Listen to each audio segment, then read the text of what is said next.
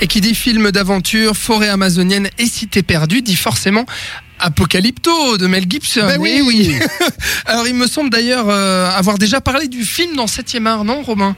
Je me- je me souviens plus maintenant. Bien possible. J'ai cherché, j'ai pas trouvé. Il y a eu une émission euh, Mel Gibson pour euh, Oxo Ridge. euh, Ouais. Il y a eu peut-être. oui. Ouais. Écoute. Peut-être que j'ai déjà parlé de ce film. En tout cas, je, je l'aime vraiment, vraiment beaucoup.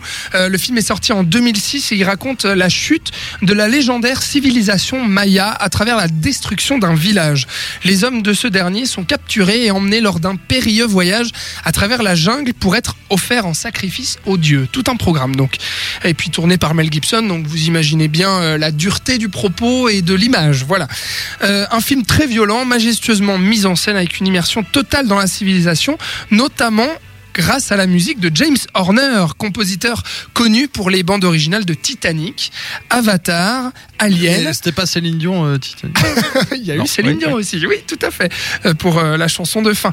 Et puis, euh, qui avait d'ailleurs travaillé déjà avec Mel Gibson sur Braveheart. Alors, James Horner compose une musique tribale, ici, dans l'Apocalypto, grâce à des instruments exotiques, dont je tairai le nom ici, parce qu'ils sont trop compliqués, je m'en souviens plus, et en s'entourant du chanteur pakistanais. Alors là, attention, pour le nom, je vais l'écorcher, c'est sûr, mais Na, euh, voilà, j'ai déjà écorché. Rahat Nusra Fateh Ali Khan. Voilà, c'est un chanteur pakistanais qui va faire des voix, vous allez l'entendre, les chœurs euh, de cette musique, et avec le musicien anglais Terry Edwards également, mais la musique parlera mieux que les mots.